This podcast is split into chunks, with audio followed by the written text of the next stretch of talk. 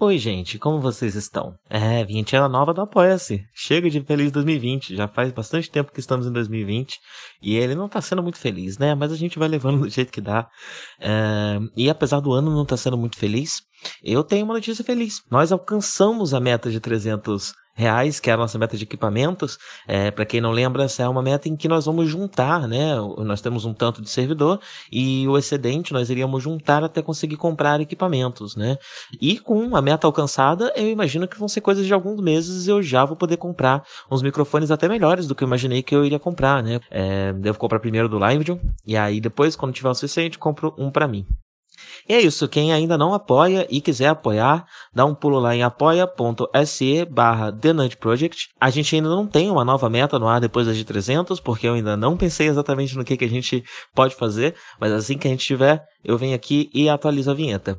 Muito obrigado a Adolfo Tonhete, Anania Júnior, Carol Cocumai, Cristoma Citácio, Danilo Zanella, De Oliveira, Felipe Sales, Gustavo Ribeiro, Lucas Tavares, Mariana de Oliveira, Matheus Mávila, Natália Marques e Rodrigo Varanos.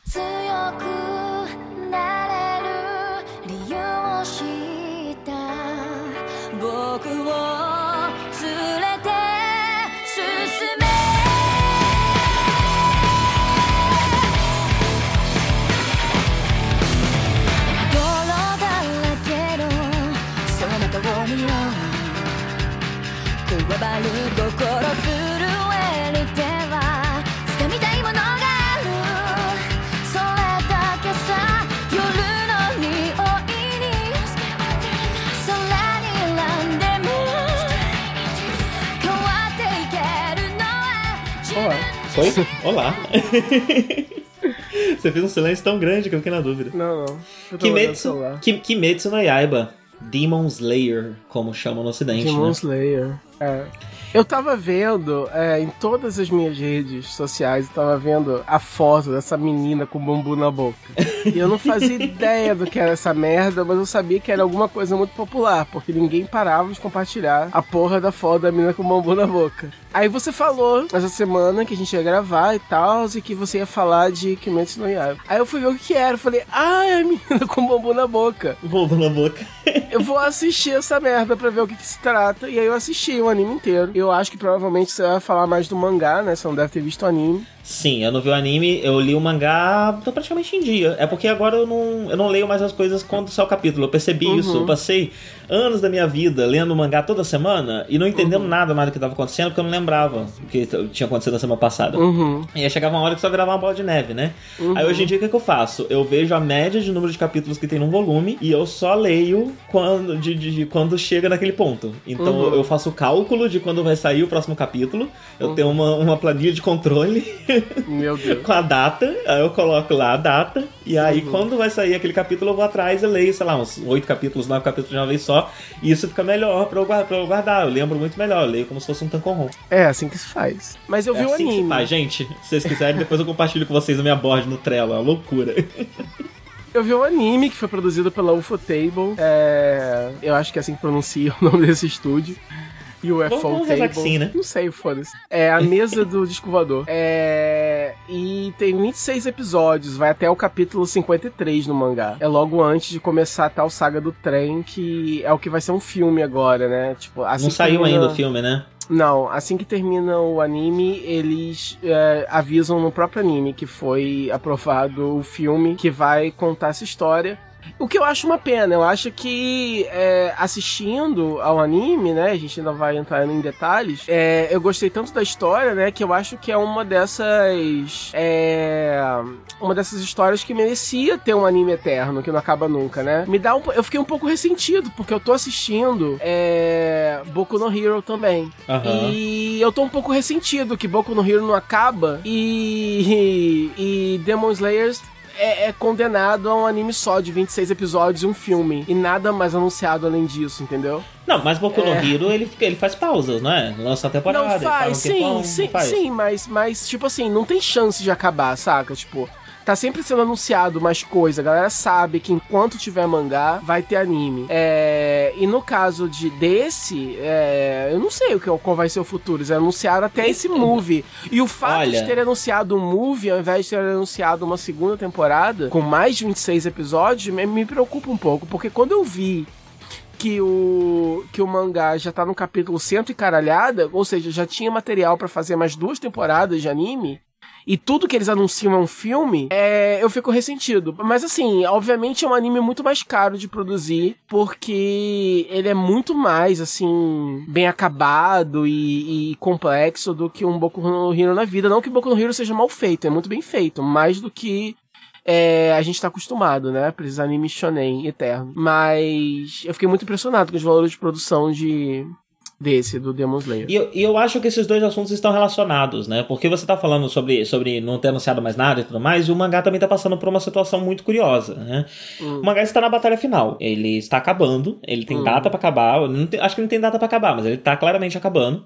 Uhum. Foi anunciado mesmo que ele vai acabar, não vai acabar aí e, sei lá, inventar um vilão novo, sei lá. Uhum. Mas, ao mesmo tempo, ele é o mangá mais vendido, sei lá, da história do Japão, ou sei lá o que, que tá acontecendo. Você já Sério? viu as vendas. O top, o top eu sei que ele é muito bem vendido, mas eu não sabia que ele era tão histórico assim. O top 10 de vendas de mangás só tem Kimetsu no Yaiba. Literalmente. Caralho. Todas as 10 posições são diferentes volumes de Kimetsu no Yaiba. Uhum. É, ele é, não sei lá, ele só tá vendendo pra caralho. de um jeito louco, uhum. maluco. E tá acabando. Ele vai só acabar? Será? Será que ele vai continuar de outra forma? Vai rolar um Boruto do Kimetsu no Yaiba? eu não sei. Mas eu duvido muito que a Jump vai só matar essa franquia que tá fazendo essa coisa, lou essa loucura, né? Uhum. é, é, é, estranho, né? E ao mesmo tempo que eu acho que a Jump está eu, eu acho que a forma como o mangá shonen é publicado está se transformando. Eu acho que talvez One Piece seja o único, o último longuíssimo mangá shonen uhum. que a gente uhum. tem, né? É, não sei muito bem como vai Boku no Hero Academia e tudo mais, mas eu percebo que é, e, e, e Demon Slayer parece trazer isso é, mais do que todos os outros, né? Eu percebo que a, a Jump está percebendo que dá para eles terem mangás mais curtos de melhor qualidade, né? Você não precisa diluir aquilo até não sair mais nada Uhum. Porque se aquilo acaba com uma melhor qualidade, por mais que tenha um hiato, fica uhum. mais fácil de você continuar depois, de você fazer uma continuação, de você fazer uma outra coisa com aquilo, né? É, sem uhum. aquilo ter se tornado uma bosta absoluta de ninguém mais se interessar. Uhum. Isso tem que esperar, sei lá, 15, 20, 30 anos para lançar um outro troço até quando ninguém mais lembra e, e quer ver de novo. Uhum. Então eu acho que, que, que Demon Slayer tem muito disso. É, e o mangá, sim, ele é amarradinho de um jeito que raramente você vê um, um, um shonen ser, né? Uhum. Ele é uma história com início, meio e fim. Tudo ali é milimetricamente pensado, ele não tem barriga, ele não tem gordura, ele não tem nada. Ele tá indo pro final. Ele não tem torneio. Tá na hora dele, não tem torneio, ele tá indo pro final porque tá na hora dele ir pro final. E é isso, vai acabar. E é isso, né? Eu acho uhum. muito interessante essa forma de trabalhar e eu acho que pode ser render muito mais do que a, a velha estratégia de, de diluir para sempre, né? E eu acho que a partir do momento que isso se percebeu primeiro nos animes, né? A gente também não tem mais anime infinito na, na televisão, só One Piece. É. É, então o próprio Boku no Hero Academia, ele poderia Boruto, ser né? um anime, o Boruto, né? É verdade. É, mas o próprio Boku no Hero Academia ele poderia ser um, um, mangá que tá saindo, um anime que tá saindo para sempre, né? E que não, nunca, uhum. nunca parou, tá, tá no ar desde sempre. É, mas não, eles param, fazem uma temporada de 26, para 26, para 26, o que garante uma qualidade muito maior, né? É, uhum. Então eu acho que estamos vendo uma transformação na forma como esse tipo de, de, de mídia é publicado, né? Uhum. Uh, e aí talvez depois role o... É, então, aí talvez depois role o Boruto do Kimetsu no Yaiba. Ele pode sair toda semana. é, pra sempre, sei lá, o produto principal tá lá intacto, quem quiser ver só ele, vê só ele, né?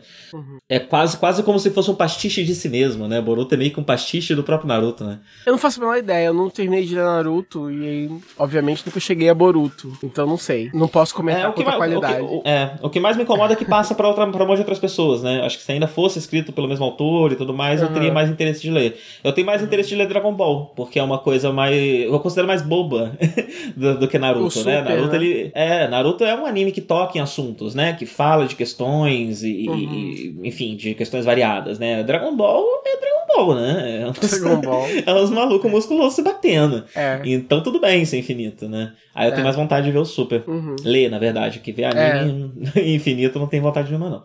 É muito mal feito. Mas então, Sobre o que é Kimetsu no Yaiba? Você que acabou de ver o um anime, é, faz aí uma, um resumo melhor do que eu. Bom, você tem esse mundo desse. É, é, é um Japão feudal. Bom, não é bem Japão feudal, né? Porque eles têm. Não na cidade é, grande aparece trem. É. É. Era Taisho, é porque tudo que depois da era Meiji. Tudo que tem casinha de madeira, gente de kimono, eu chamo de Japão feudal, mas enfim, é mais Vamos moderno lá. que isso. Al, al, é. Peraí, deixa eu fazer a aulinha de Japão aqui. É, 1900 foi, já, né? Era Meiji foi quando abriu os portos, sim. É, era uhum. Meiji foi quando abriu os portos, ali no final do século XIX.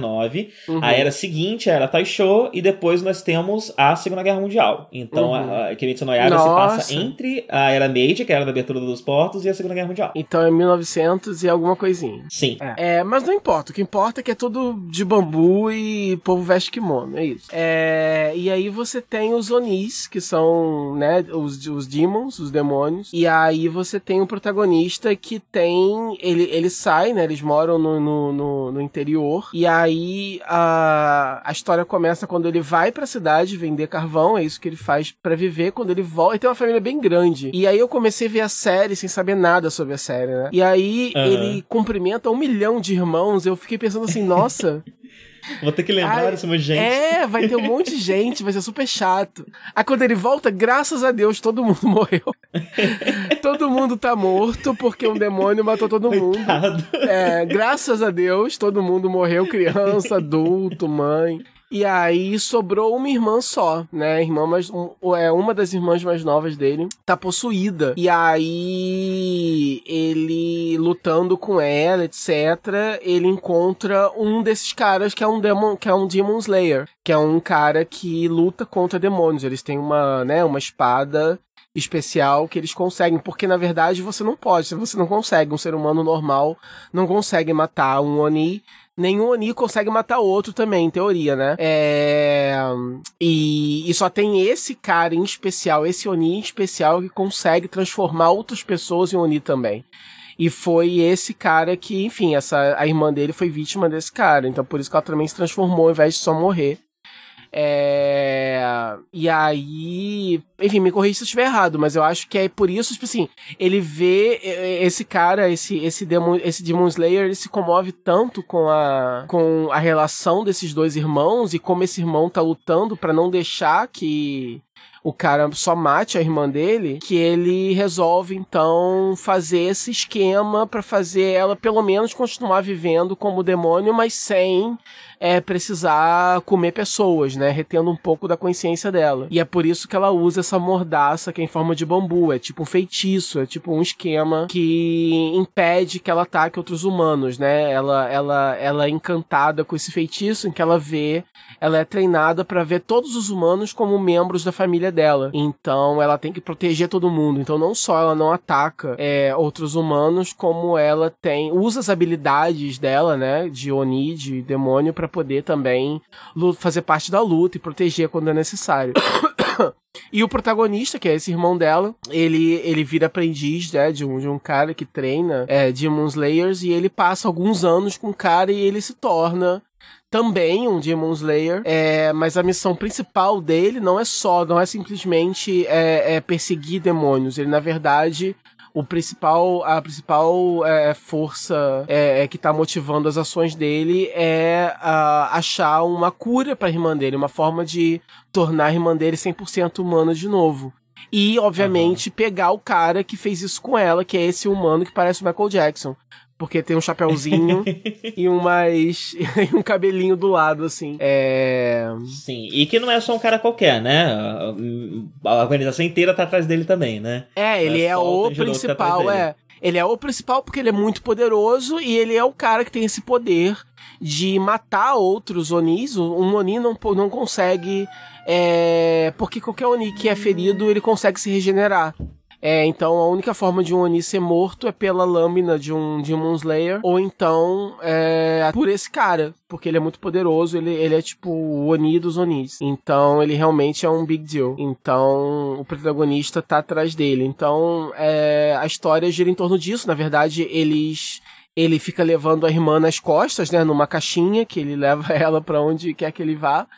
É... Ela tem um negócio esquisito, então... né? Porque ela era mais velha, mas quando ela virou demônio, ela vira criança, mas ela consegue transformar de criança para mais velha, dependendo da situação. Ela consegue, então... ela, ela, consegue aumentar e diminuir o tamanho dela por algum por causa dos poderes dela de demônio. Agora ela consegue fazer isso, ela consegue ficar menorzinha quando ela tá nas costas dele. Mas ela, ela não vira, ela não fica só uma nanzinha, né? Ela vira uma criança mesmo, é como se ela rejuvenescesse. Uhum. E, e aí é isso. E aí no começo, pelo menos no anime, até onde eu vi, né? No começo ele, ele recebe, tem um corvo que acompanha cada um deles e o Corvo vem dizer qual é a próxima missão deles. Então, no começo do anime, você tem um arco introdutório, que é o arco dele de treinando para se tornar um Demon Slayer e se tornando um.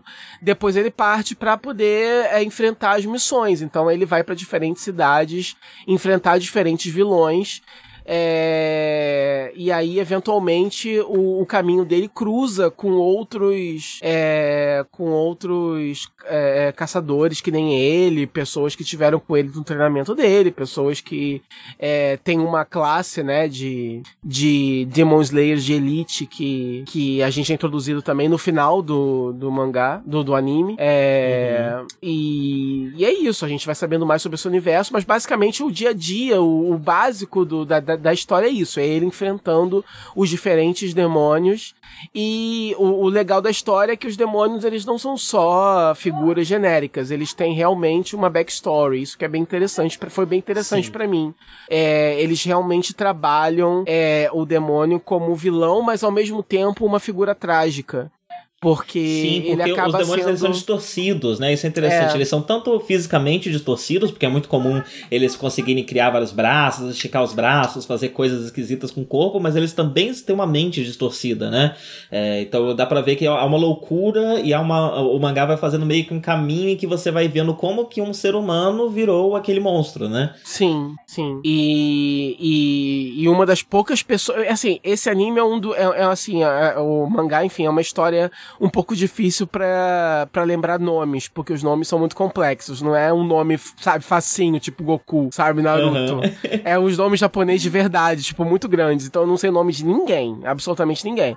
É, mas eu sei que o protagonista é um, é um desses caras que ele tem uma certa empatia com os Onis e com quem eles foram e tem essa preocupação e tá sempre rolando esse conflito de prioridades entre os diferentes caçadores, né? Entre ele e os outros, porque outros veem os demônios só como monstros mesmo, enfim. E, e, ele não, ele realmente tem essa preocupação, ele, ele enxerga, como mesmo porque ele conhece, e a gente é introduzido a certos personagens que são é, Onis que conseguem viver quase que como seres humanos é, regulares, né? Porque eles conseguem consumir sangue humano de formas é, éticas, digamos assim, e eles conseguem reter um, um pouco de consciência humana e tal. São, é como se fossem os vampiros vegetarianos de Twilight. E é interessante nesse começo, né, que junto, enquanto a gente tá conhecendo esse mundo, o próprio Tanjiro, que é o protagonista, o nome dele... Tanjiro. Nem é tão é, difícil assim, né? Não sei porque eu não lembrei. Também tá conhecendo, né, e descobrindo as coisas. Então, por exemplo, uhum. quando ele e, e, a forma, a reação dele para o que ele descobre sempre é muito interessante.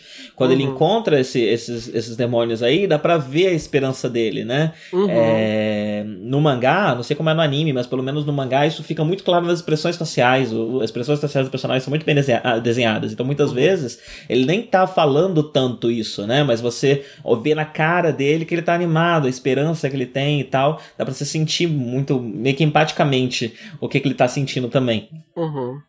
E, mas assim, as coisas que mais me chamam a atenção em Kimetsu no Yaiba uh, são as batalhas. Eu considero as batalhas de Kimetsu no Yaiba muito ricas, porque esses demônios eles não morrem com facilidade, né? Eles precisam ser cortados com aquela espada e tem que cortar a cabeça e alguns às vezes nem cortando a cabeça resolve. É, então as lutas elas são muito estratégicas, elas são muito sobre como elas não são sobre como dar o golpe forte que vai matar esse inimigo. Eles, elas são sobre como aguentar essa longa batalha que vai se transformar ao longo de várias coisas vão mudar, várias coisas vão acontecer, o bicho vai se transformar, vai sair um braço a mais, não sei o que, e uhum. como passar por tudo isso, né? A estratégia de, de sustentar uma batalha tão longa. É, e, e, isso vai ficando cada vez mais forte ao longo do mangá, até nessa batalha final, que é toda sobre isso. Ela é uma batalha de resistência mais do que uma batalha de força, né? Uhum. E eu acho um jeito interessante de pensar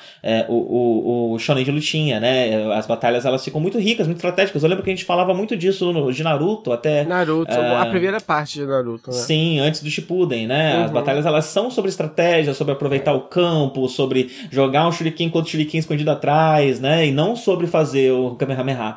É, uhum. E todas as batalhas de. tem os seus Kamehameha, né? Em, em, em Kimetsu no Yaiba, mas uhum. o Kamehameha nunca é a resposta final de nenhuma dessas batalhas. Essas batalhas elas são todas sobre isso, sobre estratégia, sobre uhum. pensar o campo e tudo mais. Então, enquanto está sendo feita uma, uma grande exploração da mente desses demônios, né? Enquanto você vai descobrindo o passado deles e tudo mais, também está sendo feita uma grande exploração do corpo deles, do ambiente. Tudo é muito, uhum. muito vivo, tudo está ali mesmo é, e sendo aproveitado. Nenhum elemento está ali à toa, né? Uhum. É, esse elemento espacial é uma coisa aqui que me chama muita atenção em Kimetsu no Yaiba.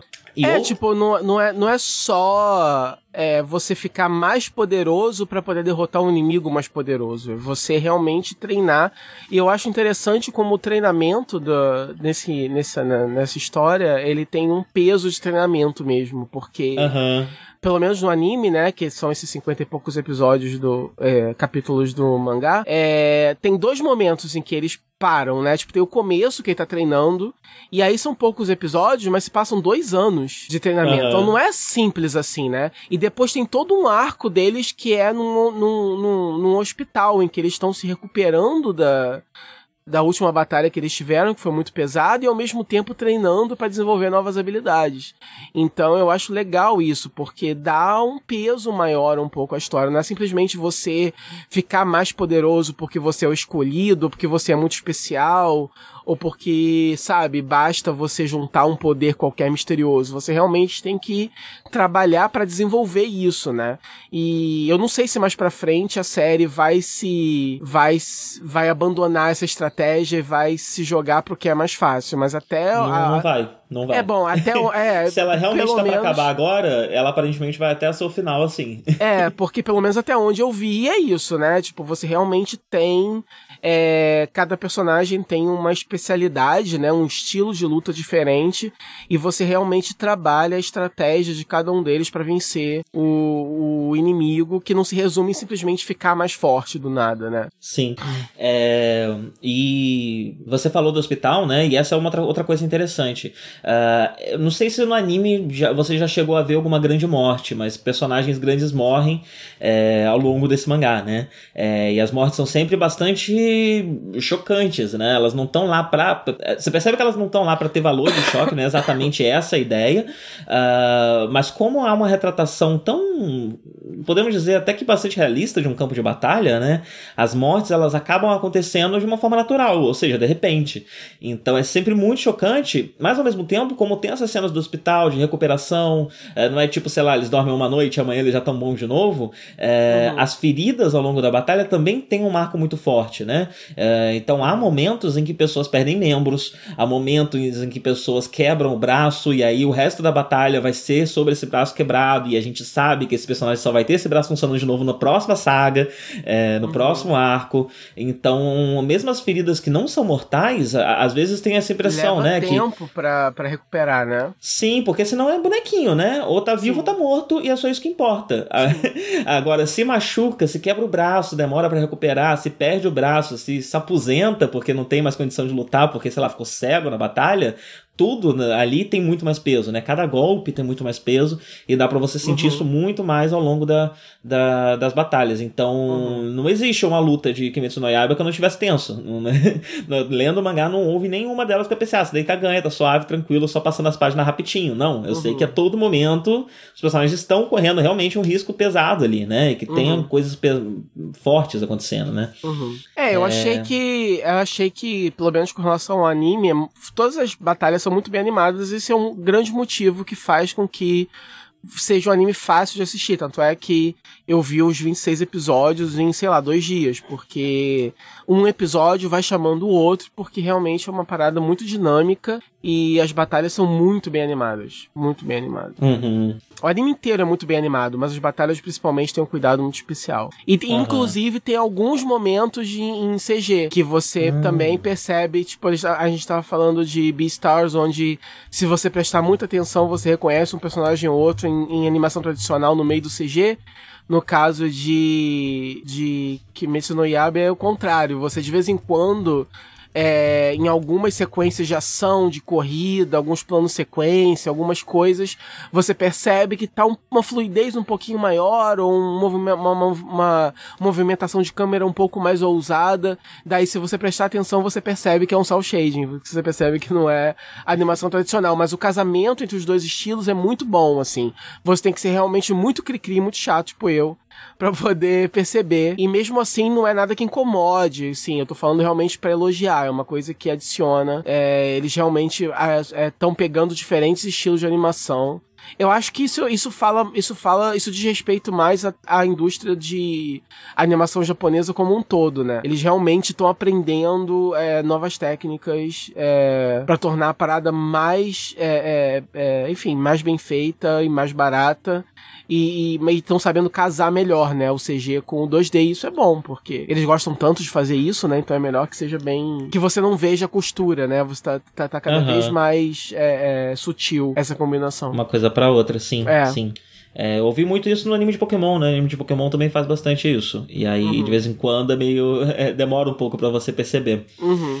Outra coisa que eu acho interessante é justamente você passar na, passar na era Taisho, porque é uma época que não é tão usada, né, em anime e mangá. Então as roupas, aqueles mantos que eles usam, né, com vários uhum. padrõezinhos diferentes, são, é tudo muito bonito, tudo muito interessante, né? Uhum. A era Taisho, ela é uma era que é, tá mantendo o que, que você ainda tenha essa coisas muito japonesas, né? Então as pessoas ainda vestem kimono, usam espada, é, mas ao mesmo tempo a, os portos estão abertos há bastante tempo, a, a Primeira Guerra Mundial tá ali, a Segunda Guerra Mundial já tá para acontecer, então muito desse, dessa... O, o, Ocidente já tá entrando muito no Japão, né? Uhum. Então você tem um, um, mundo um pouco mais modernizado que vai... que, que, que, que dá esse choque muito grande do moderno pro, pro, pro antigo, né? É, e no Kimetsu no Yaiba você não tem exatamente cidades, carros, né? Essas coisas que chamam muita atenção, mas isso fica muito visível na roupa deles, porque ela parece até um pouco fantástica. Ela não parece um, um, um samurai, um, do, do, tipo que você está acostumado a ver. Ela parece que vem de um mundo de fantasia porque ela tá usando padrões, cores, elementos que você normalmente não vê por se passar numa época que você normalmente não vê. Uhum. Então isso também eu acho muito legal. No, é, eu no... acho que a, a, o grande momento de contraste que tem é quando eles chegam em Tóquio, porque até então é, você tá lidando só com cidades de interior, então pode ser qualquer época, né? Se você não conhece muita história ou não presta muita atenção, daí você vê um monte de gente de kimono e umas casinhas de bambu e um monte de mato, qualquer época aquilo ali se encaixa, né? Uhum. Mas aí quando eles chegam em Tóquio, que aí você vê gente de terno, gente, né, com, com vestimentas ocidentalizadas e mais modernas e você Bonde na rua, né? É, é, e prédios e coisas assim, luz elétrica, não sei o que. Aí você localiza melhor a época que você está vivendo e, e, e, aí rola esse contraste mais chocante entre o antigo e o moderno, né? O protagonista fica muito espantado quando ele chega, né? Ele, ele pessoalmente nunca tinha presenciado, né? Uma cidade grande e tal, então. Sim, essa é outra coisa ótima dele, né? Eu gosto bastante do Tanjiro, acho que ele é o meu personagem favorito, inclusive, porque ele é muito caipira, né? Mas ele é, é. muito gente fina. É. ele é caipira pra caramba, extremamente gente fina e se metendo é. numas confusão. É. ah, morreu minha família, ah, gente, sei lá, vai pra casa, cuida dessa menina aí. Mas não, dedicado, rapaz, né? É. Gosto bastante. Eu gostei dele. muito do. Como é que é o nome do louro medroso? Ah, esqueci o nome. Posso olhar aqui para você. Mas sim, eu, na verdade, todos esses personagens do grupinho principal, eu acho eles é. muito criativos. Eles eu não, acho... eles não, eles eu, não vão muito no arquétipo ele... comum do, do, do, personagem shonen. É, exatamente. Eu acho ele extremamente interessante porque Zenitsu, você... o nome dele. Porque, Zenitsu, você tá acostumado a ver, enfim, personagens que são... Ah, ele é mais medroso, ele não é muito bélico nem nada, mas aí ele, ele, sobre, ele, ele sobrepuja esses, né, esses... E aí ele vira um grande guerreiro. Só que até então, até onde eu vi, ele continua assim, ele é muito identificável para mim, porque ele é o que eu seria nesse universo, entendeu? Uhum. Ele não tá afim de lutar at all, ele tá ali por puro acaso, só que ele é muito bom, assim, né? De vez em quando, isso eu não entendi muito bem, porque de vez em quando baixa um negócio nele, ele, ele consegue. desmaia, ele desmaia é. de terror, e aí é meio que que, que, que baixa. o instinto, né? É, então, tipo assim, isso é e essa parte é um pouquinho shonen, digamos assim, né? Um uhum. pouquinho mais é tradicional, porque aí vem uma coisa e ele acaba que ele é foda mesmo. É... Mas tirando isso, eu acho que apesar dele ser um alívio cômico, ele é um alívio cômico muito realista. Né? Eu acho que ele dá muito chilique, muito chilique, muito. tá sempre muito desesperado.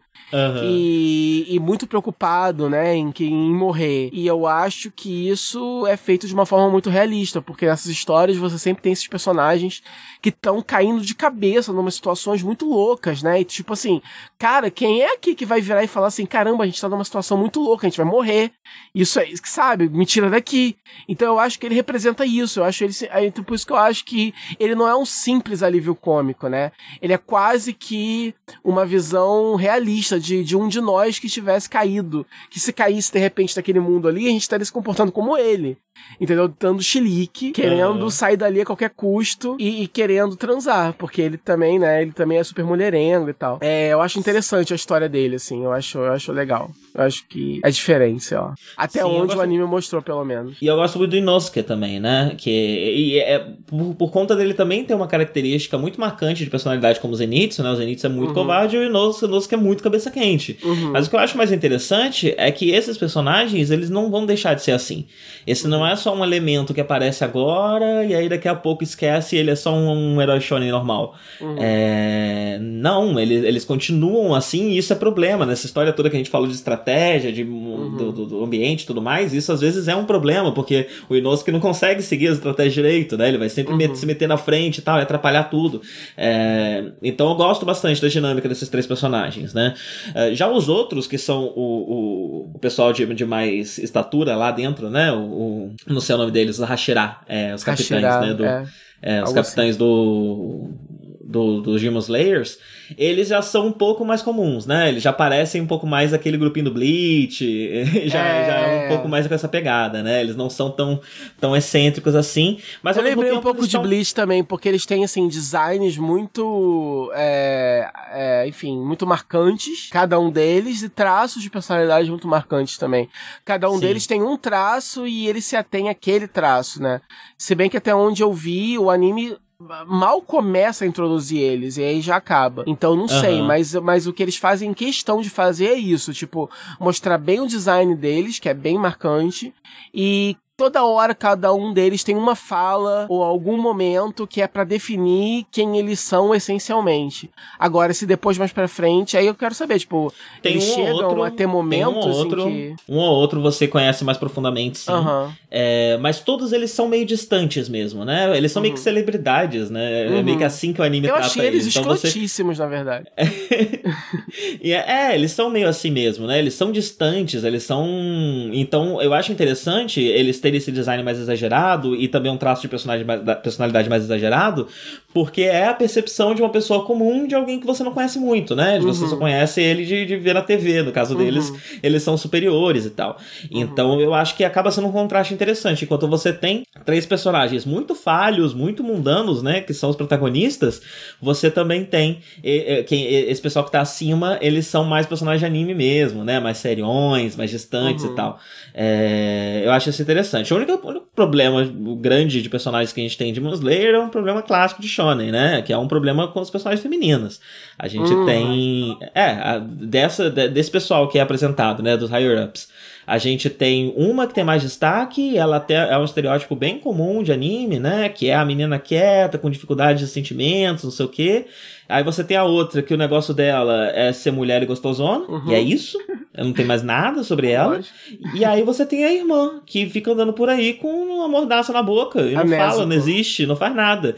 Eu, eu, acho muito engraçado que as pessoas na internet gostam demais da Nezuko, né? Porque ela é, é. fofa, ela é bonitinha, porque eu quero proteger ela, não sei o quê. Mas eu ela vi é um personagem, né? Ela é um gimmick, uma problematizando. Eu vi gente problematizando o fato. Ah, aliás, uma das primeiras coisas que eu, que eu vi dessa história, né?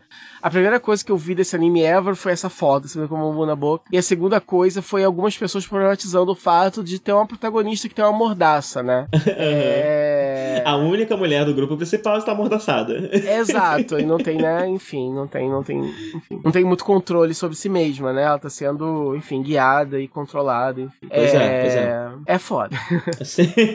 Sim, então se for falar dos personagens, eu diria que esse é um grande problema. Mas não é um anime sobre personagens, né? Não é um anime é. que você vai ter um Naruto que você vai carregar com você, né? Um, um anime com, com, com, alguém que você vai se identificar com ele. Eu acho que ele é muito mais mesmo sobre o panorama, sobre a história, sobre a forma de, de lidar com combates, a forma de lidar com esse cenário, uhum. é, o peso de tudo, né? É, o peso de, de, de, se viver num, num, momento ruim, numa época ruim, violenta.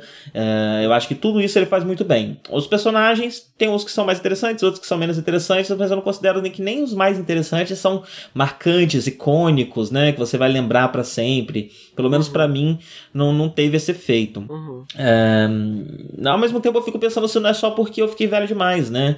Às vezes, sei lá, se eu, se eu hoje em dia fosse ler um Naruto do começo, né? Nunca vi eu talvez não achasse, não sei, não sei. Porque ao mesmo tempo eu penso isso, mas aí eu pensava também sobre o Shaman King, fui reler o Shaman King e minha opinião foi muito parecida com a minha opinião de adolescente, né? É, uhum. Então eu acho que não é uma, algo a, a se pensar tanto, essa, uhum. essa minha hipótese. É, mas não, não achei como, como os personagens estão marcantes. Eu gosto que o protagonista tenha uma motivação que é bem altruísta, né? Ele quer realmente salvar a irmã dele, não é só, como eu falei, a, não é só uma questão de ficar mais forte por ficar mais forte ou ganhar, porque eu quero ser o melhor dos Demon Slayers. Não é essa a motivação dele, né? Isso é quase. E, e salvar motivação... a irmã é a única motivação dele. Você tem meio que certeza Exato. que salvando a irmã ele vai aposentar a espada e vai voltar lá pro, pro, Exato. pro dele. Isso, isso, e quer dizer, isso é interessante. Tipo assim, pelo menos dá uma, dá uma dimensão diferente ao personagem, né? Sim, sim, com certeza. Com certeza.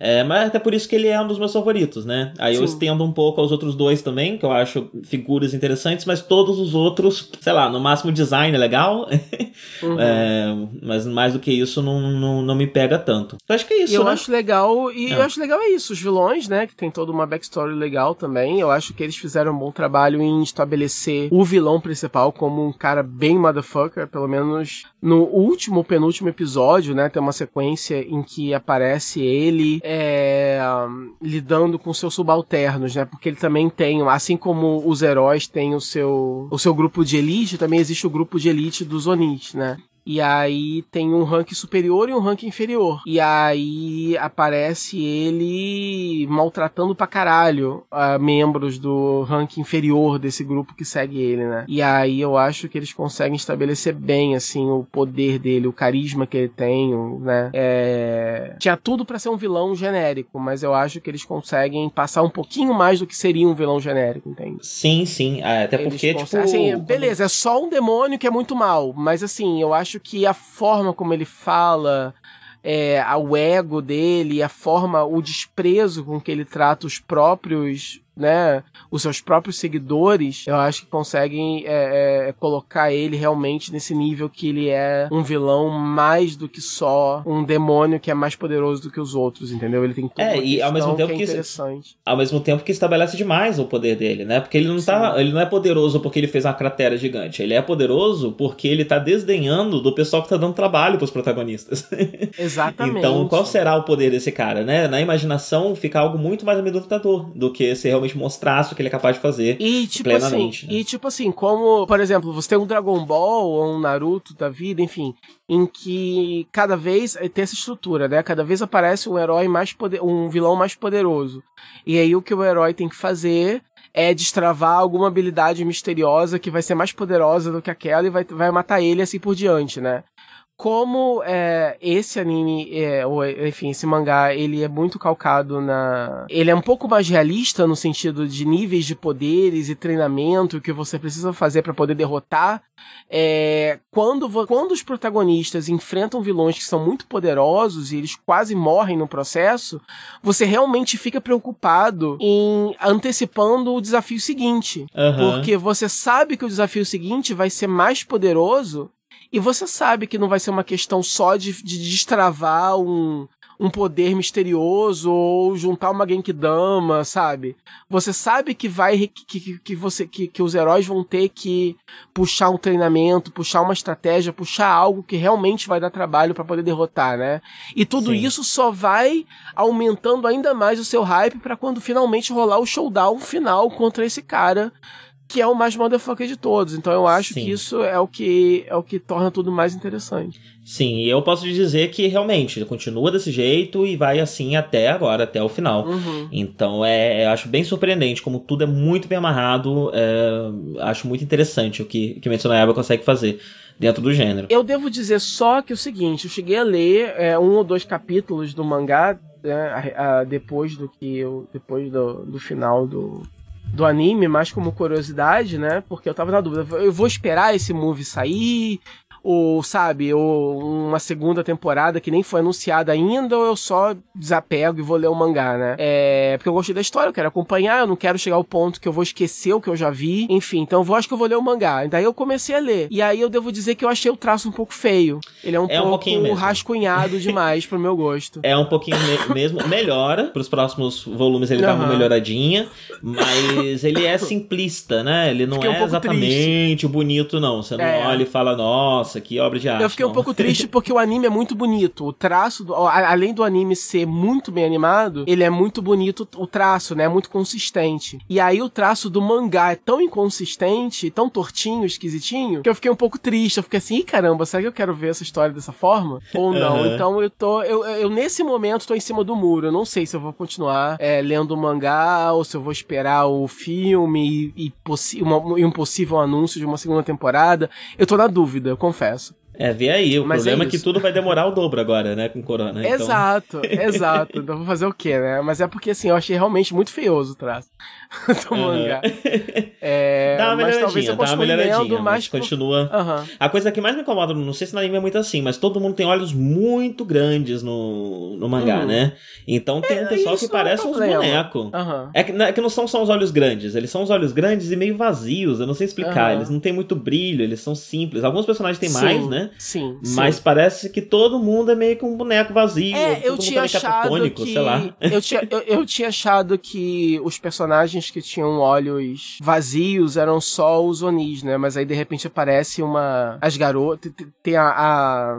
a, a, menina lá que tem a, da borboleta, né? Uhum. Ela tem os olhos também bem, bem vazios. E ela é humana. Então aí realmente é uma, aí é uma questão de estilo mesmo. É o, é o cara que é uma Sim, escolha é o do cara. Dele. Sim. É, é, é, é meio incômodo no, no anime também, na verdade. Porque parece uhum. o olho de gente cega, ou, ou, Assim, é, na verdade é o olho que você vê em anime quando a pessoa ou é cega, ou eles querem demonstrar de alguma forma que a pessoa tá vazia por dentro, né? Eles colocam uhum. essa parada meio, meio fosca. E, mas eles usam sem motivo nenhum, é só porque a pessoa é assim é, mesmo. No, é, no caso dessa menina borboleta, tem uma questãozinha, existe assim uma questãozinha em torno dela. Uhum. É, mas mesmo outros personagens às vezes têm um, um olho meio, sei lá, meio, meio vazio mesmo, não uhum. sei. Não é nem vazio que eu digo desse jeito que você falou, né? Mas às uhum. vezes, tipo, é como se fosse um olho de boneco mesmo. Tipo, branco e uma bola preta no meio, sei lá. Uhum. Com um olhão arregalado. Uhum. Eu acho esquisito. Uhum. Bem, mas é isso, né? Demon Slayer, Kimetsu no Yaiba, mangá tá vendendo horrores, mangá mais vendido do Japão de, todo, todos os tempos. É por isso que o cara é... não tá é. desenhando bem, porque foda-se. É, ele vendeu 40,3 milhões de cópias em fevereiro uhum. de 2020. Meu Deus. É coisa pra caramba, incluindo versões digitais, né? É, dizendo aqui que é um dos best-selling manga series, não torna, sei exatamente o mais. O que torna mais estranho ainda o fato de não terem anunciado simplesmente uma segunda temporada, ao invés de um filme, enfim, não sei. De repente, é, assim que lançarem assim o filme. O mangá tá acabando também ser esquisito, né? Eu acho que a gente só vai ter uma é. noção melhor quando esse mangá acabar. E é. eu diria que não faltam muitos capítulos, não. É. De repente, depois do filme rola uma, uma um, um, um, anúncio de segunda temporada, não sei. Possível, possível. É. Bem, Kimetsu no Yaiba, Demon Slayer, uh, é escrito pelo Koyoharu Gotoge uh, e publicado na Shonen Jump. Desde 2016 está no momento com 19 volumes catalogados. E o último capítulo e eu acho por 200, tá publicado 200... no Brasil também assim. pela Panini, se não me engano. Ah, é? Eu não sei. Eu não tô mais no Brasil, não sei mais o que sai. Hum... Deixa eu ver aqui. Uhum. Sim. Está mesmo? Sim, peraí. Sim, bom, tem um volume 1 aqui na loja da Panini. Pelo okay. menos um saiu, então, não, tem dois também. O 1 um tá na checklist de março de 2020. Então, é, aparentemente, já começou de, a sair acabou agora. De, acabou de, é, começar acabou de começar, isso, é verdade. é, e é isso. Isso. E o anime, né? Eu não falei do anime, você comentou também. Ele é do estúdio Fotable. Uhum. E eu fechei o Wikipedia. Bom, teve 26 episódios, o anime acabou é do estúdio, acabar, eu acho, é né? Do é do estúdio Fotable, ele teve 26 episódios, ele foi de abril a setembro de 2019, ah. então faz alguns meses que ele acabou, né? O filme tá previsto pra esse ano, uh, e é isso. E é isso.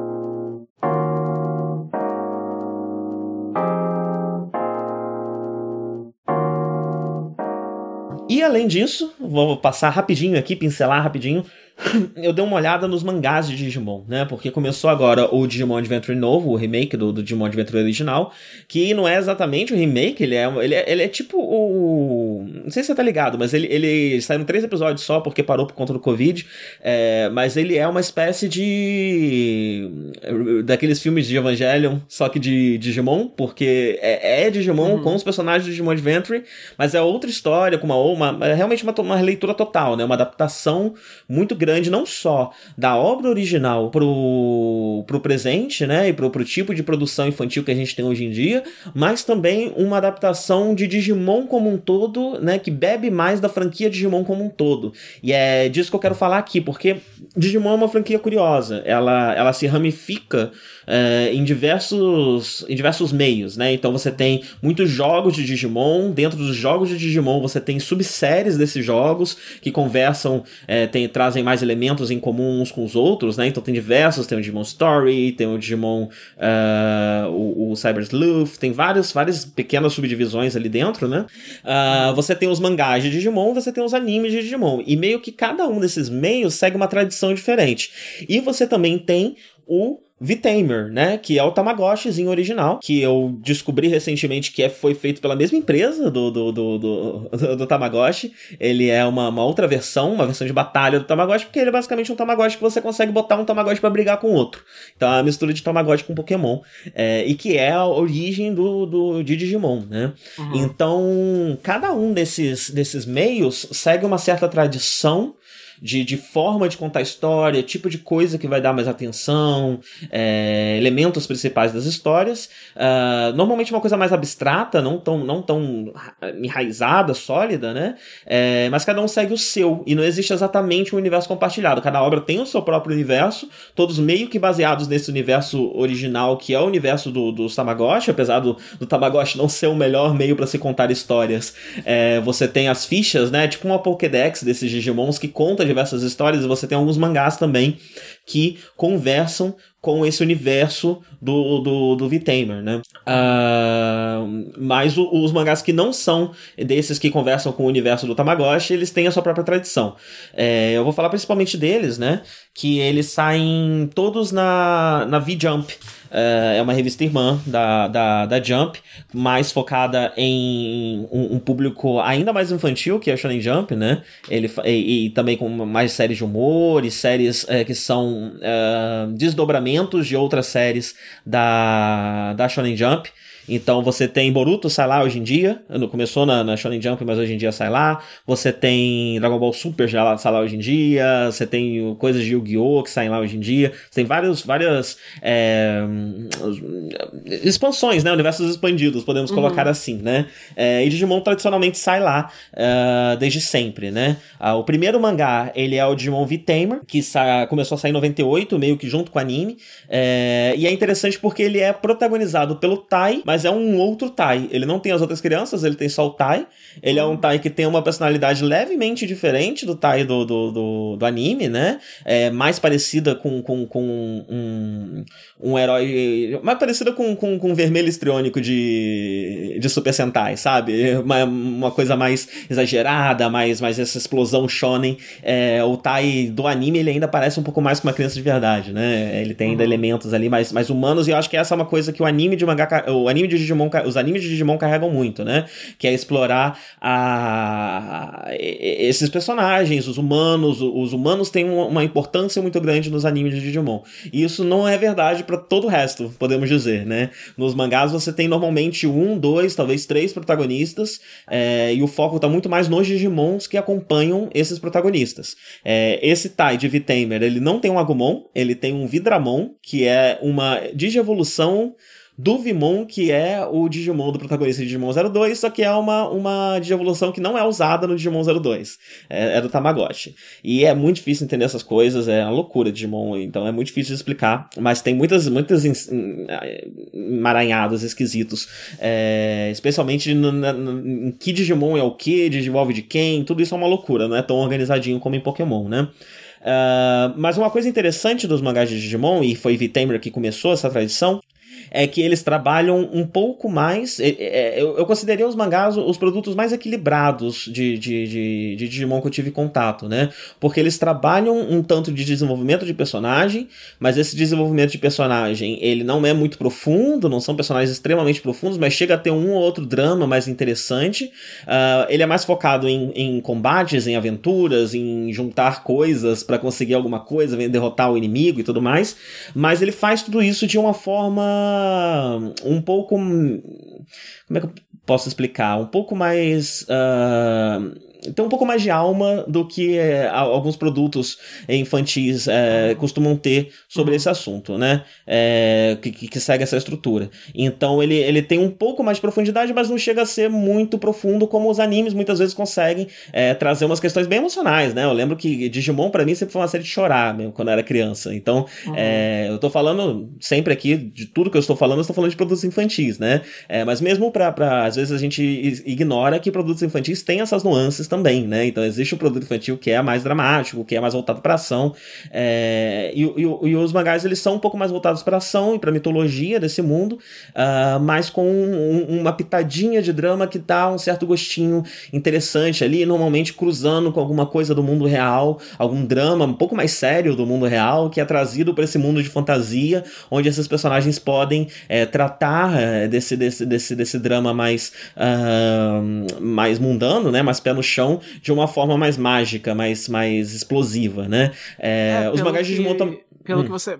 Não, é pelo que você está dizendo, então, tipo assim, aparentemente não é só é, um spin-off que alguém desenhou para simplesmente ganhar mais dinheiro em cima da marca. Tipo assim, tem um artista ali atrás tentando contar uma história legal, né? Tipo assim, sim, assim, não é sim, só tem... não, não, é só checar, assim, é, não é só check the boxes e dizer, ah, beleza, tem aqui um mangá de Digimon que é pra ser mais uma coisa de Digimon para existir para quem gosta de Digimon comprar. Assim, não, vamos se esforçar para contar uma história legal aqui, né? Isso, eu acho que você conseguiu botar bem em palavras aqui, é. mas ao mesmo tempo que não é exatamente exatamente um artista, né? O Vitamer, ele, ele chega e ele estabelece isso.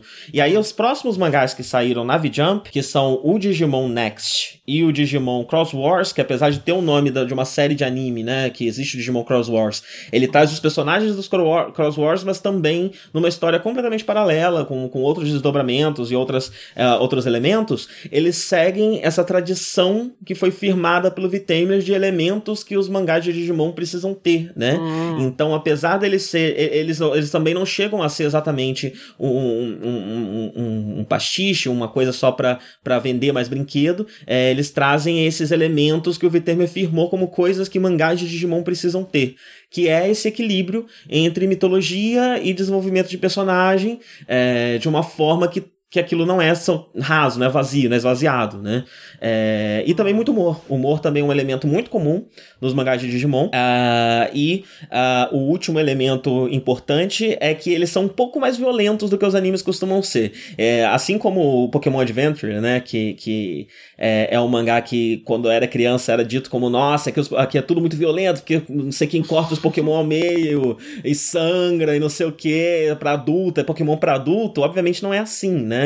É, eu vi alguém eh, sumarizar como. resumir como é, os mangás de Digimon reconhecem que feridas sangram. É só isso. Uhum. então, de vez em quando, você vai ver um sangrinho, você vai ver uma coisinha assim, mas é, não é uma história nem adulta, nem uma história adolescente no sentido de que traz gore, traz esse tipo de coisa para parecer mais, mais séria, mais edge, né? Uhum. Não é isso. Ele só é um mangá infantil que de vez em quando tem um pouquinho de sangue. E, e enfim, aqui no ocidente a gente não tem muito essa tradição, né? Uhum. Então, normalmente o que tem sangue é visto como algo um pouco mais para um público um pouco mais velho, enquanto no Japão existe um pouco mais dessa tradição de você vender coisas, mangás que, que as pessoas sangram para crianças de 5, 6 anos de idade e tá tudo bem, porque a pessoa sangra, é normal. É uma questão cultural, né? É, por, e isso, é isso que fez o. É, né, aqueles, é, os animes lá dos anos 90 ficarem tão famosos aqui, né? Porque olha, um desenho animado, só que, só que tem as pessoas sangram e morrem e uhum. choram e tem mó melodrama, que coisa esquisita, que que é isso, né? Que eu, eu desenho pra criança é pica-pau, aí você vai ver Cavaleiros do Zodíaco e acha que é uma coisa, e aí criou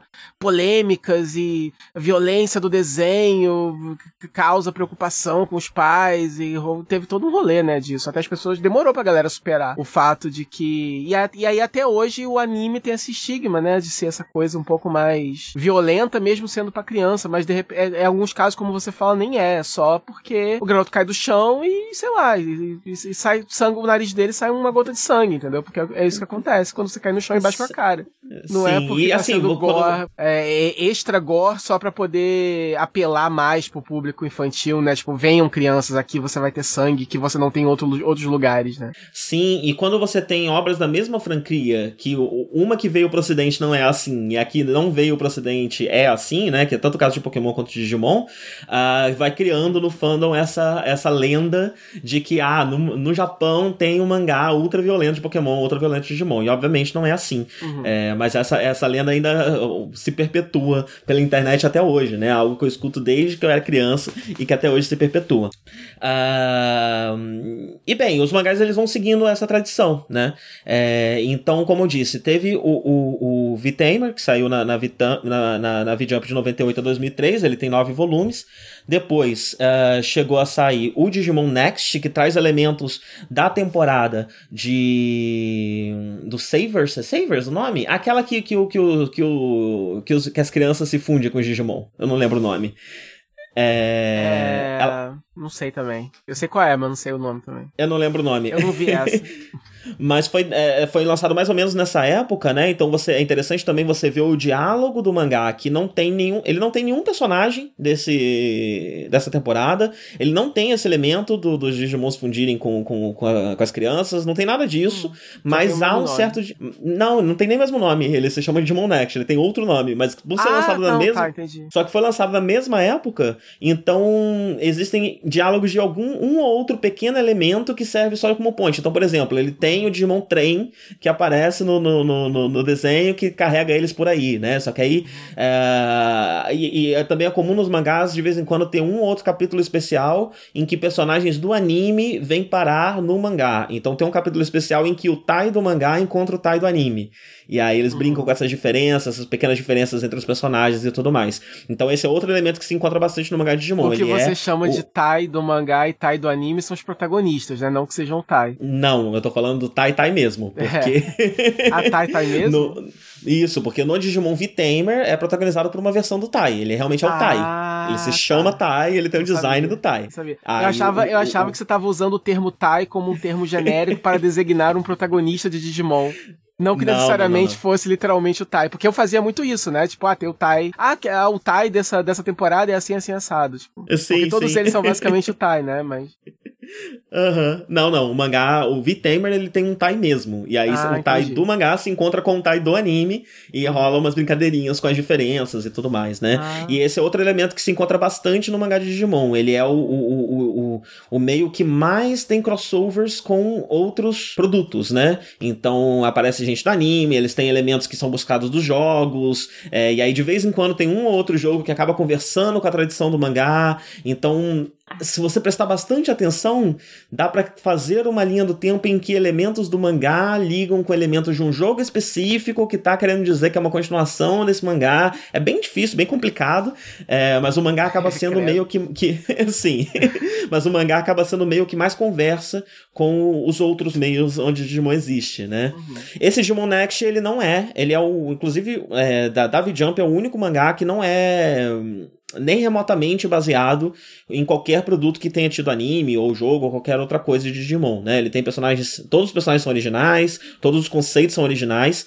É, ele tem uns capítulos meio longos, eu considero ele uma, é, ele, não sei se ele era um mangá mensal, eu não sei se a V-Jump é mensal, mas ele tem esses capítulos gordos de mangá mensal uhum. uh, que acontece muita coisa, sabe? É como se fosse quase um arco inteiro é, dentro de um, de um capítulo só. E eu achei isso bem interessante nele, né? Acontece muita coisa dentro de um, de um, de um capítulo só, tem muito desenvolvimento. E dos três, por enquanto, foi o meu favorito. Eu ainda não terminei o Cross Wars, é, mas foi o meu favorito. Ele teve só quatro volumes e saiu ali entre 2006 e 2008. E você caiu, mas voltou? É, eu vou continuar falando, não sei se você tá aí.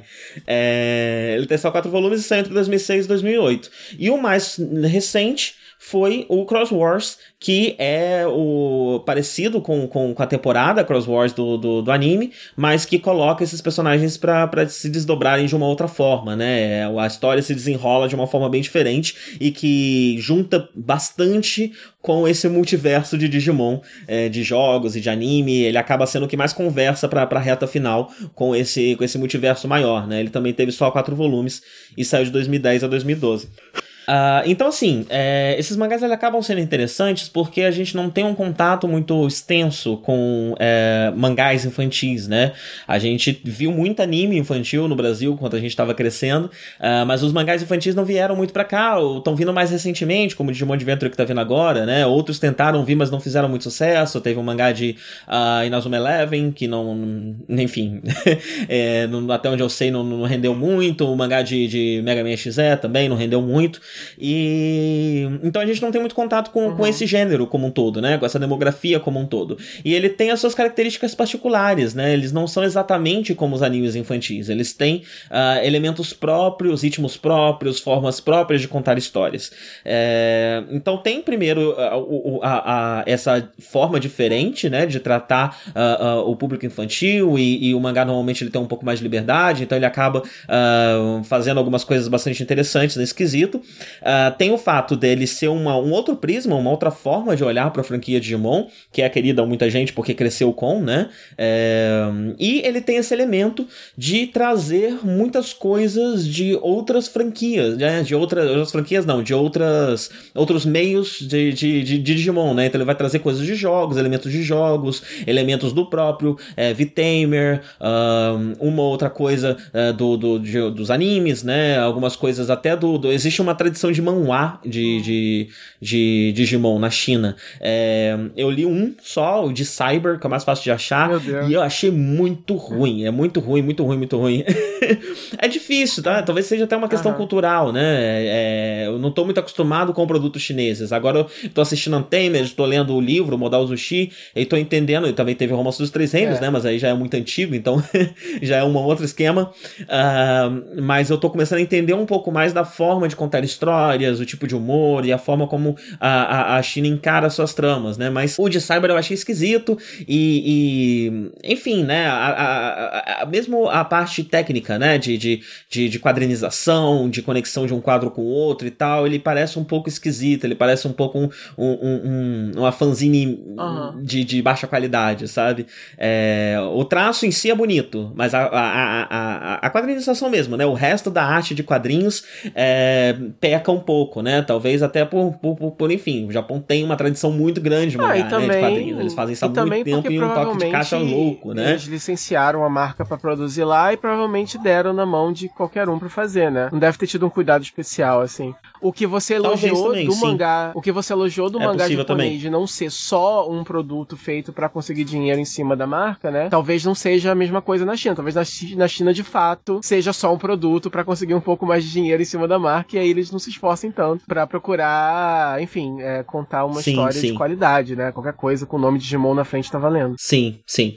É, e além desses mangás que eu falei, também tem o Digimon Chronicle, o Digimon Chronicle X, que são mangás é, que conversam mais com o Tamagotchi, né? Então eles são basicamente incompreensíveis. Tipo, você precisa tá muito enfiado na mitologia de Digimon, entender muito de tudo que tá acontecendo para você pensar e entender o que tá acontecendo ali. É, então uhum. é meio complicado de ler esses, né? Mas os da V-Jump que são o V-Tamer, eu vou ter os nomes direitinho aí no post, né? Mas são o V-Tamer, o Next e o Cross Wars. Uh, eles, eles são produtos muito robustos e muito, muito de boa, uma qualidade muito interessante, né? É, e por eles conversarem com esse, com esse multiverso de Digimon, eles trazem elementos também de outros cantos de Digimon que a gente não pode conhecer tanto uhum. por ter tido maior contato com o anime, né? E isso é especialmente relevante agora porque o Digimon Adventure está fazendo um pouco disso também. Esse remake de Digimon Adventure está trazendo também tudo que a, a franquia construiu em seus outros meios para pro anime, né? É, então ele é como se ele, ele estivesse recontando a, a, história original, agora não mais como algo que está começando uma franquia, mas algo que também está bebendo de 20 anos de franquia, né? Então ele está trazendo elementos de diversos lugares uh, de Digimon. Então o mangá acaba sendo um bom lugar para você ter contato fácil com esses elementos, sem precisar ficar vendo é, horrores de vídeos no YouTube, coisa que eu fiz, inclusive já, para entender uma série de coisas, lendo Wikipedia, fazendo um horror para entender o que, do que, que as pessoas estão falando, quando elas falam, sei lá, os guardiões sagrados, os, os demônios, oito demônios, não sei o que. Digimon tem muito disso, né? Vários, vários grupinhos. Então tem os cavaleiros reais, os não sei o que. E, e, os fãs falam dessas coisas como se fosse um lugar comum, né? Mas no anime mal tem essas, esses elementos.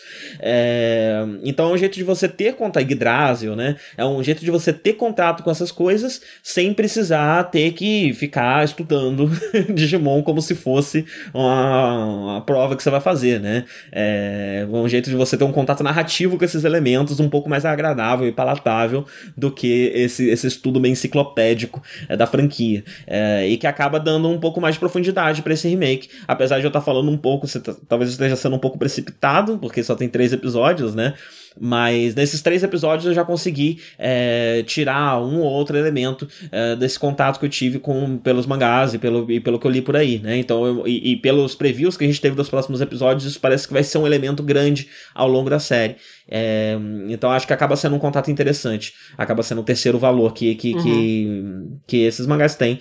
Além de serem produtos muito bonzinhos, né? Muito gostosinhos, muito, muito gostosos de se ler, né? Ainda são obras uhum. infantis, então não vai esperando grandes coisas. Uh, mas, mas é, eles têm sim uma qualidade muito, muito grande ali, né? Eles são realmente divertidos de se ler. Vira e mexe, você vai se envolver emocionalmente um pouquinho, você vai torcer com alguém que está conseguindo superar um problema. É, e não, talvez não seja algo que você vai carregar pro resto da vida, mas com certeza é algo divertido de se ler. Sem Quer dúvida. dizer então que eu não posso esperar nada profundo, ou seja, é um crossover entre Digimon e Pokémon, que na verdade é uma conversa filosófica entre Digimons e Pokémons, e os Pokémon chocados porque estão se dando conta de que eles estão presos numa rinha de galo, enquanto os Digimon estão só salvando o mundo e têm verdadeiras amizades com seus humanos. Esse tipo de coisa não vai acontecer. Que droga. Você não vai encontrar esse tipo de produto.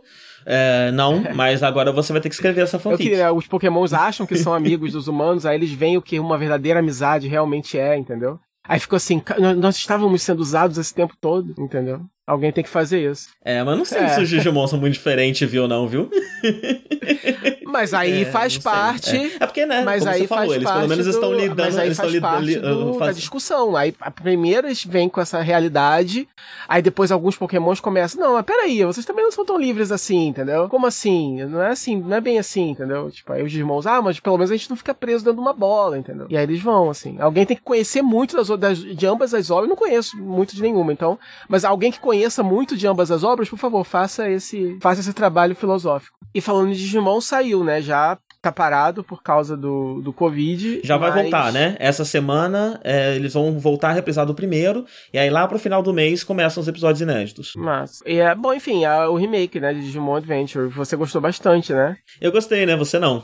Pelo que... eu, eu achei legal, não, eu achei ok, eu achei, eu achei só um pouquinho tosco, só, mas Enfim, como você falou, é, é, é, qualidade de, anima... qualidade de animação, é. é. Animação, traço, achei meio, achei meio feito, meio, meio pobrinho, mas assim, é o básico de, de alguns desses é, shonens mais eternos, mais pra criança, né, de 50 episódios, provavelmente vai ter uns 50 episódios, então, é, não é também abaixo da média, mas também não é nada assim que, que tenha me surpreendido, assim, né? É bem o que se esperava mesmo. Uhum. É, eu só tô realmente muito curioso com a nova história, com a nova organização da história, como que isso vai se desenrolar.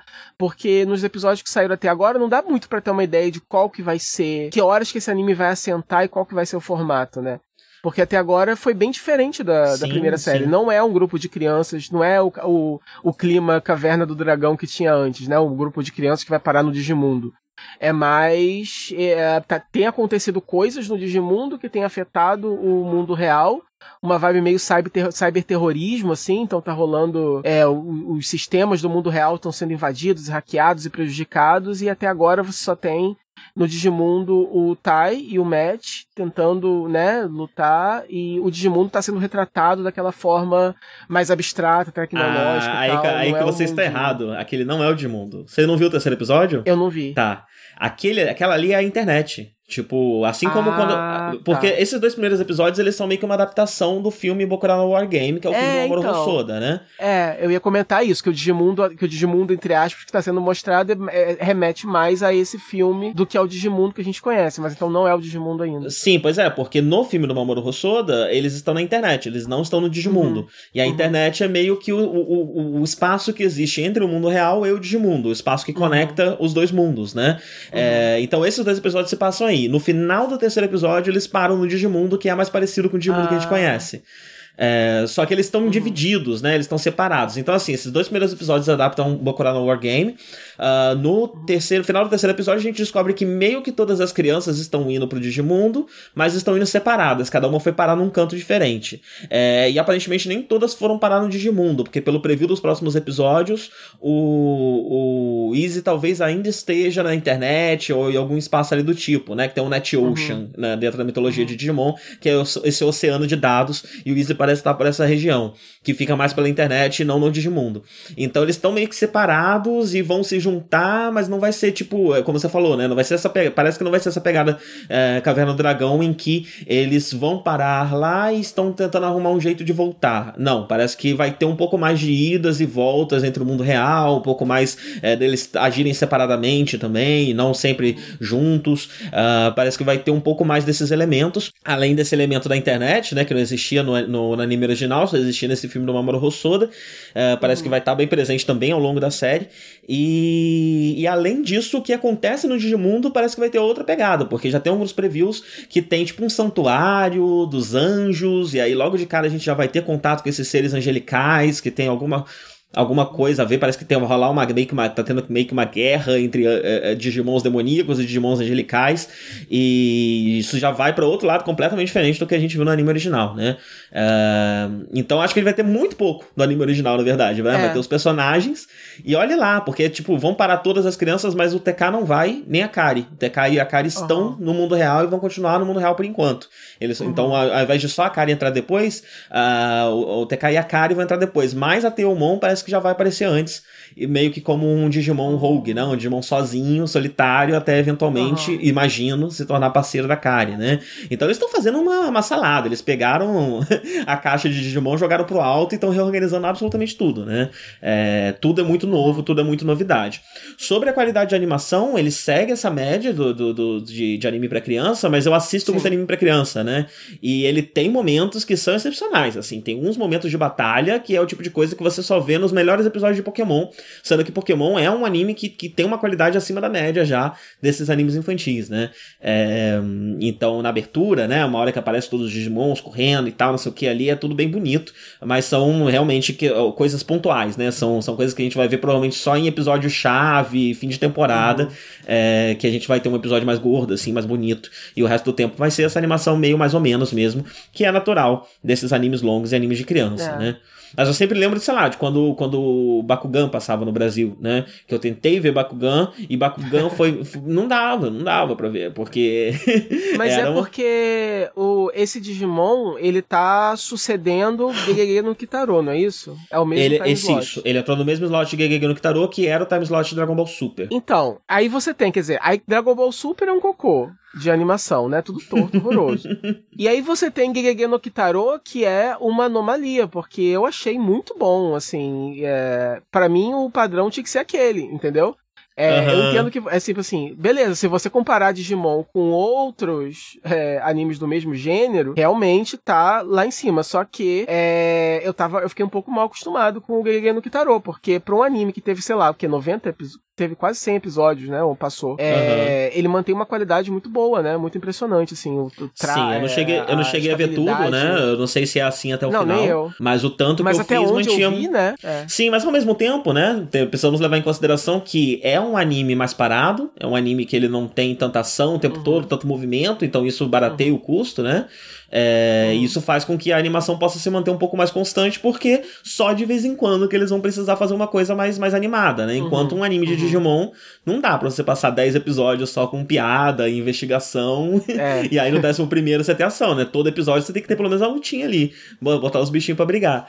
É, Mas assim, então tem, o... tem esse elemento também. Falando, e o elemento de Gegege no Kitaro são uma. É, tem também o elemento de Gegege no Kitaro é uma grande celebração, né? É uma, é... é uma franquia histórica, né? É uma coisa muito importante. Então também tem um outro tratamento. E que acaba alcançando um público maior também, porque tem muita gente, sim, né? Sim. Que, mais velha que vai, que vai assistir para lembrar e tal. É, Digimon também, né? Tem essa, esse, esse, esse, esse apelo nostálgico, mas. É, não tem essa potência mesmo... toda, né? Não é uma coisa é, que não, tá desde os anos 60, dá, né? É, a impressão que dá mesmo é que eles estão é, mais é, interessados mesmo em novas gerações de fãs, né? Talvez um pouco mais do que. Eles também estão querendo, obviamente, os, os nostálgicos, porque por que não, né? Mas eu acho que a intenção me parece ser realmente novos, né? Uma no... é, criar uma nova geração de reaquecer um pouco, né, a marca. Reaviver a franquia, né? Porque a, a, é. ela nunca foi embora, ela não tem anime o tempo todo, mas é, tipo, desde 2006, que teve duas séries mês passadas, assim, um troço assim, é, e essas séries também não foram tão... Teve tal do Apple Monsters que eu assisti, né? Mas elas são, foram todas muito fraquinhas, muito... É, uhum. Não, não criaram o estouro que Digimon foi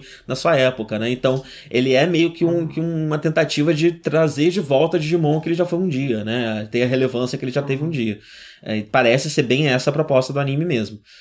Eu vou continuar vendo, eu acho que eu tô. É, aquele negócio, eu fiz. É, apesar das críticas, a animação não é nada assim proibitivo, assim, né? Tipo assim, que vai me impedir de assistir, não é nada. Eu já vi coisa, como você falou, já vi coisa muito pior. Então tem como assistir de boas e eu tô muito interessado na história, nos rumos que a história vai tomar, tô muito curioso. Então vai ser. Vai, vai, é, para ver essa nova interpretação, né? para continuar vendo como eles vão continuar é, traduzindo é, esses personagens e esse universo para o público de agora, né? Usando a nossa nova realidade, usando é, o acesso que a gente tem né, à internet hoje em dia e a, a, forma como a tecnologia faz muito mais parte da vida das crianças de agora do que fazia das nossas na nossa época, quando a gente sim, era sim. mais novo e assistia Digimon, né? É, das nossas, como se eu fosse uma criancinha quando eu assistisse. é, eu, eu era. eu tinha é, 10 eu anos. Mas, mas de qualquer forma, né? Se, seja você um adolescente ou uma criança na época, a tecnologia não fazia tão parte da sua vida como faz na parte da vida de todo mundo agora. Então é isso que me faz, é, me, me, me, acende o interesse, assim, de poder, de querer continuar vendo, né? Então uhum. que bom que vai voltar, e é isso, vamos, mais pra frente a gente fala de novo, né? Quando Sim. tiver mais episódios. 教え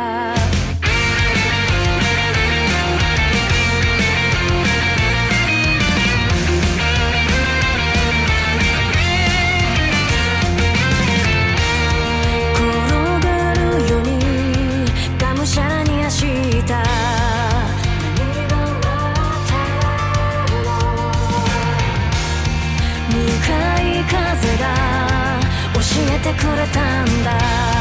信じて進む弱さを補う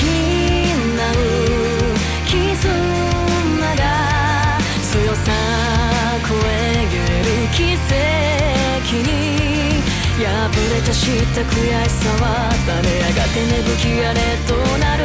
その扉叩く理由。今が未来。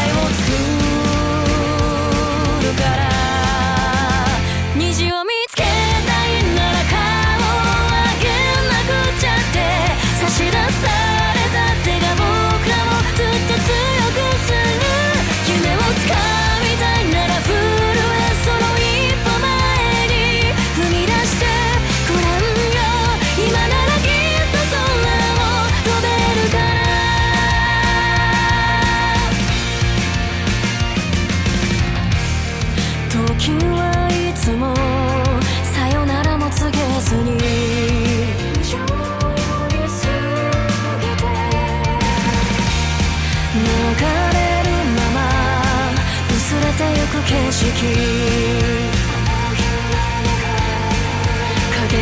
棒みたいな記憶をたどり見つけたよ君と僕泣いているのは嬉しいから始まりはいつだって今その時